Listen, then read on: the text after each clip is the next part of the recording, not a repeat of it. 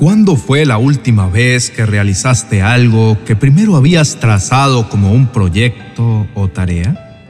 ¿Recuerdas cuando pasaste de la idea a la ejecución? ¿Fue hace poco o hace mucho? Pasamos mucha parte de nuestro tiempo pensando, planeando, diciendo y tomando postura frente a temas, ideas y situaciones, pero realmente lo trascendental no está en los momentos previos o en la preparación, que es importante, claro está. Pero lo que marca la diferencia es el momento en que empezamos a ejecutar, cuando pasamos de la teoría a la práctica, de cero a nuevos niveles de implementación. Pero resulta que algunas veces, o incluso por semanas, meses o años, nos quedamos en generar teorías, proyectos y grandes ideas que solo quedan en nuestra mente o algunos escritos y bocetos, donde es necesario que ese, espero poder hacerlo algún día, se vuelva realidad, donde dejemos las excusas, idealizaciones, perfeccionismos, temores y demás razones que nos tienen procrastinando para iniciar a construir con nuestros actos la práctica de esa teoría y pensamientos planteados. Hemos adaptado nuestra vida a distintos factores que afectan nuestro desarrollo, tales como el consumismo, las 100 ocupaciones, el qué dirán, las quejas y la autoculpa, dentro de muchos otros. Y este último factor ha venido quedando por mucho tiempo con nosotros. Cuando no tomamos acción frente a algo que queremos hacer, pero no arrancamos por diversas situaciones, con la autoculpa tomamos una actitud de víctima y nos dejamos llevar hasta que nuevamente, al abrir los ojos, decimos, ay no, definitivamente parece que no voy a poder lograrlo. Nos catalogamos de procrastinadores y nos negamos a nosotros mismos ver y creer que sí podemos alcanzar el cumplimiento de esos planes que están en nuestra cabeza. Pensamos que aún no somos lo suficientemente buenos. Nos aferramos a la zona de confort, asumiendo que estamos bien o que para pasar de la teoría a la práctica debemos buscar apoyo de un tercero o realizar una especialización u estudio que sea coherente con ese proyecto, viable económicamente y no nos quite mucho tiempo. En fin, no fallamos a nosotros mismos al dejarnos llevar por pensamientos y suposiciones que no nos ayudan a arrancar, a dar pasos para avanzar y mantener voluntariamente la atención y acción en lo que esperamos suceda. Sabemos que está cerca la venida del Señor por su amada iglesia, por lo cual hoy quiero motivarte a que no te quedes ahí parado, que no dejes que los días se vayan, Aprovecha cada cheque que viene cargado de 24 horas diarias para acercarte más a Dios y al comportamiento que debes tener para cumplir esas ideas fantásticas que están en tu mente y esos proyectos que sí puedes efectuar y que solo se requiere de tu determinación.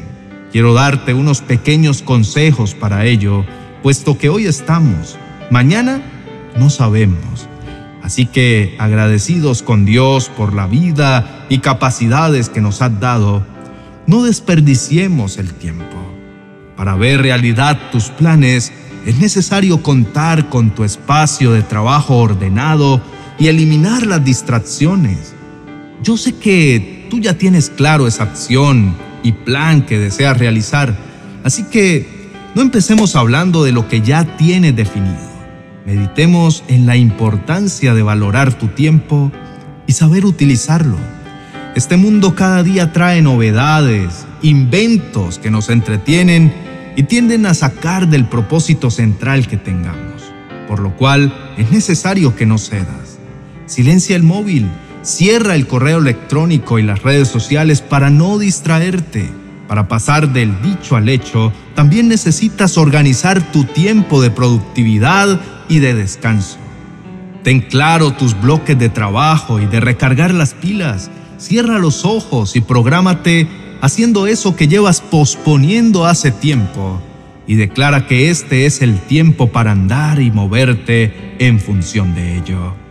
Arranca el día haciendo una lista con orden de importancia de los pendientes que vas a resolver, de tal forma que no te permitas revolver tareas, que puedas depurar lo relevante, sigas motivado con lo que apuntaste y cumplas tu planeación. Evalúa los avances que vas logrando de tal manera que no te desanimes por lo poco que inicialmente se logra. Lo importante es que estás haciéndolo. Ya dedicas tu talento y energía a aquello que tanto deseaste, pero venías procrastinando. Como creyentes, tú y yo podemos decir que tenemos bastante conocimiento gracias a Dios, pero sabemos que es la experiencia la que nos permite cambiar la manera en que percibimos las cosas. Así que no te quedes con tus conocimientos, planes y teorías. Decide en esta mañana pasar al otro lado. Manifiesta con tus labios y tus acciones que lo lograrás. Empecemos juntos manifestando con nuestras palabras a través de la oración que vienen tiempos de acción y práctica en victoria. Santo Dios, en esta mañana me presento delante de ti agradecido porque siempre llegas justo a tiempo.